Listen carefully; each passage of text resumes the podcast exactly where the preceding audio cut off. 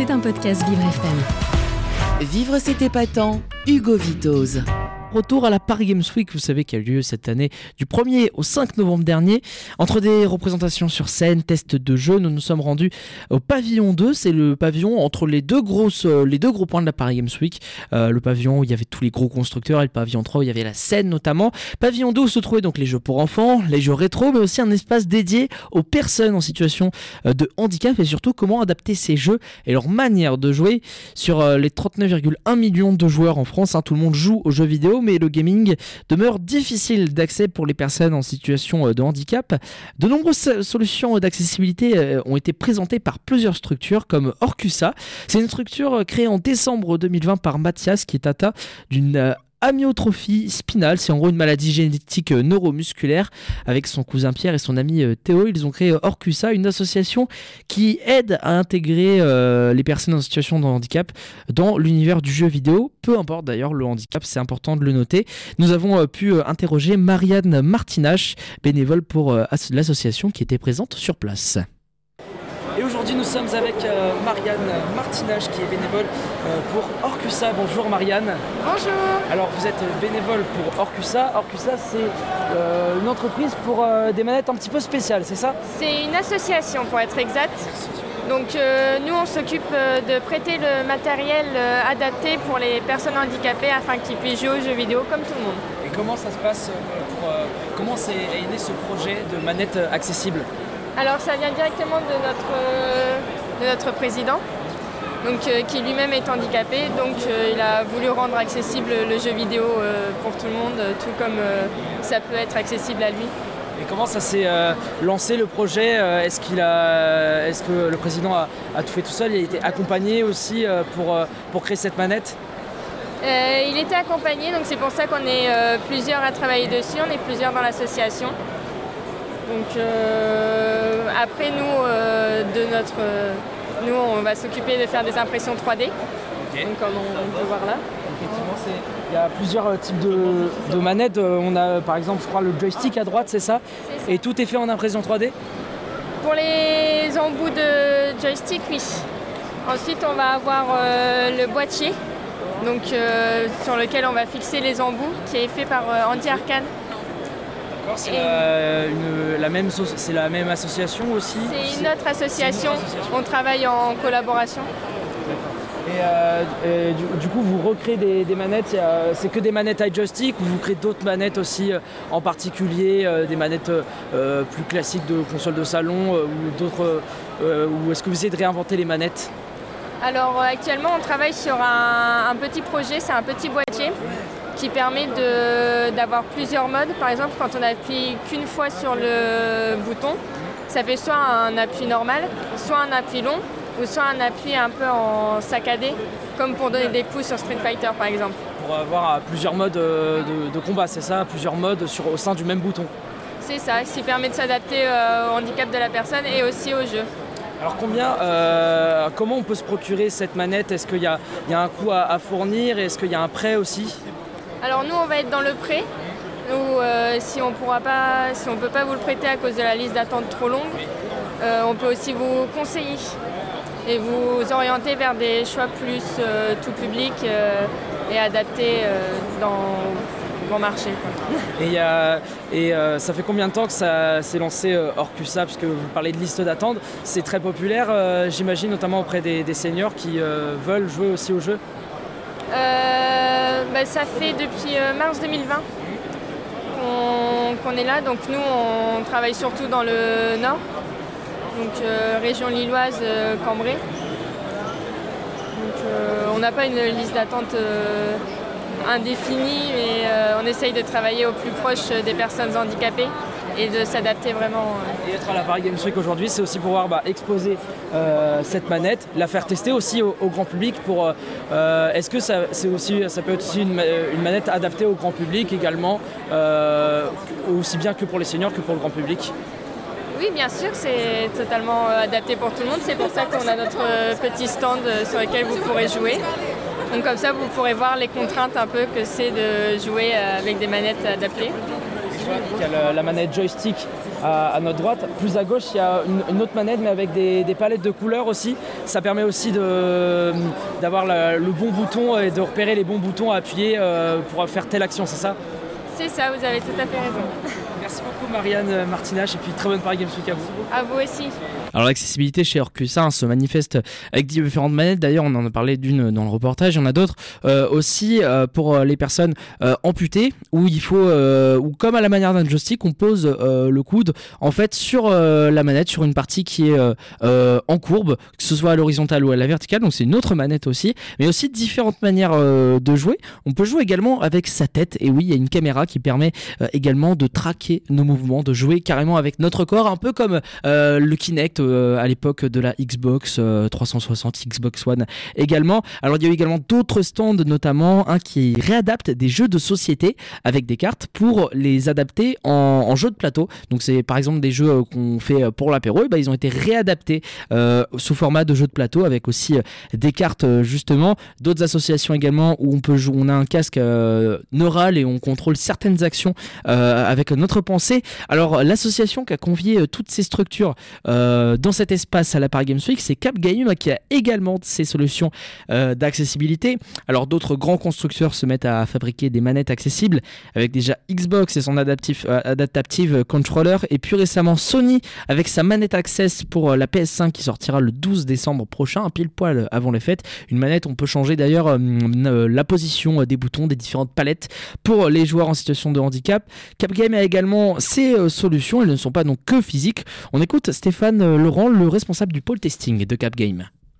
Et aujourd'hui, nous sommes à la Paris Games Week. Nous sommes avec Stéphane Laurent, euh, responsable pôle testing chez Cap Game. Bonjour euh, Stéphane. Bonjour. Merci d'être avec nous. Qu'est-ce que ça veut dire être euh, responsable du pôle testing? Qu'est-ce que cela veut dire? Alors, en fait, l'association Cap Game, qui, existe depuis 10 ans cette année, est une association qui travaille sur l'accessibilité du jeu vidéo en général. Et les axes historiques qui étaient orientés vers le joueur, c'était d'un côté les solutions matérielles, comment on peut jouer quand on ne peut pas prendre une manette en main ou un clavier souris, il y a plein de façons, vous avez certainement vu le voir aujourd'hui. Et la partie testing en fait correspond plutôt à quoi jouer. Quand on a un handicap, choisir un jeu c'est souvent très complexe parce qu'il n'y a pas d'informations sur la boîte, les vendeurs ne sont pas formés, donc savoir si un jeu vous correspond c'était pas évident.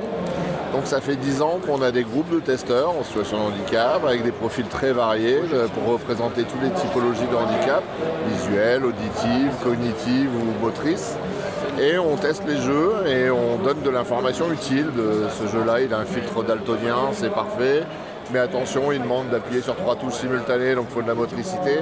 C'est des informations qu'a besoin le joueur pour savoir si un jeu va lui correspondre ou pas. voilà. En plus, c'est des informations un peu de, confiance, puisque c'est des personnes aussi en situation de handicap qui créent euh, ces, nouvelles commandes de jeu, etc. Donc c'est aussi euh, une manière aussi de leur dire, bah, ça a été testé par une personne en situation de handicap, donc ça, peut, être conforme à vos besoins. C'est ça, donc euh, bah, ce test-là, on le fait généralement a, posteriori, puisque euh, on teste les jeux du commerce. Euh, ce qui a changé ces dernières années, c'est qu'on a toute une partie dans l'association où on va accompagner les studios. Et euh, aujourd'hui, sur euh, pas mal de studios, on va, être, euh, on va avoir une maturité qui fait qu'on arrive à directement intégrer les joueurs dans la production. Là, on peut, on peut s'assurer avant la sortie que le jeu va dans le bon sens en termes d'accessibilité. Euh, parce que des joueurs ont participé à la conception ou au test euh, dans les différentes phases. C'est pas du playtest comme on imagine les bêtas habituels, c'est beaucoup plus centré parce qu'on a besoin de profils très spécifiques. Mais en tous les cas, il y a un travail directement pendant la production. Il n'y a pas que les anciens jeux que vous remettez à neuf, il y a donc des nouveaux jeux qui vont sortir, c'est ça, euh, pour qu'ils soient accessibles dès la sortie? C'est ça exactement. Alors euh, je peux pas vous dire tout ce qu'on a pu faire dernièrement, mais par exemple on a travaillé avec le studio Arkane sur le jeu Deathloop, on a travaillé avec le studio Slow Clap sur le jeu Sifu. Euh, on a pu travailler comme ça sur pas mal de gens. On travaille très régulièrement avec Ubisoft. Euh, donc ce qui permet de, de, faire, de vérifier en tous les cas qu'on va dans le bon sens, effectivement.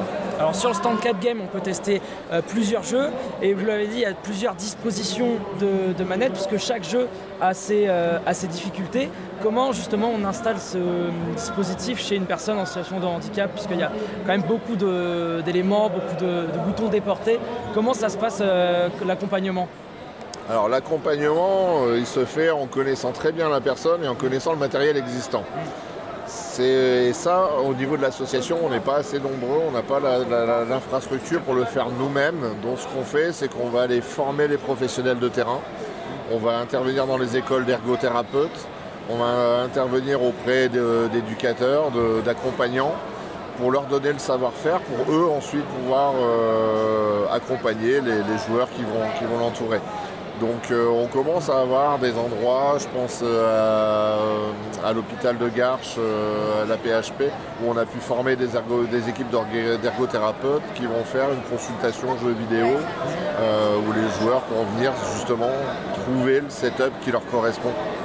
Et l'association Capgame, c'est pas que de l'accessibilité dans le jeu vidéo, c'est aussi dans le monde de l'e-sport, puisqu'il y a, beaucoup de, jeux maintenant peut, qui sont à ce format compétition. Et donc, euh, vous accompagnez aussi ces, personnes en situation de, handicap, notamment bah, dans la pratique de l'e-sport, dans leur entraînement, j'imagine. Euh, comment, ça comment vous êtes dit, OK, Capgame va soutenir l'e-sport? Alors c'était aussi pour répondre à la demande des joueurs, parce qu'une fois qu'on a son setup, une fois qu'on a les jeux qui lui correspondent, on a envie de participer au côté communautaire et l'e-sport est venu tout naturellement. Alors euh, déjà l'intérêt du jeu vidéo c'est que c'est dématérialisé et qu'après une fois qu'on sait y accéder, tout le monde est face aux mêmes règles. Donc c'est un des, éléments, contrairement à un sport classique où il faut changer les règles pour pouvoir jouer. Je pense euh, au CC foot ou basket fauteuil, où c'est pas les mêmes règles que le basket classique ou le foot classique. Là, le jeu peut rester le même. On va juste changer la façon d'y accéder. Alors sur la scène e-sport naturelle, on peut y participer avec un handicap, hein, c'est pas un souci. À partir du moment où on peut utiliser la, manette ou le clavier souris, on a des joueurs comme je pense à Broly Leg euh, qui joue avec sa bouche, euh, qui fait l'Evo euh, sur Street Fighter et ce type de jeu. On a Amelita qui va être présente sur notre stand, qui est aussi une joueuse de haut niveau.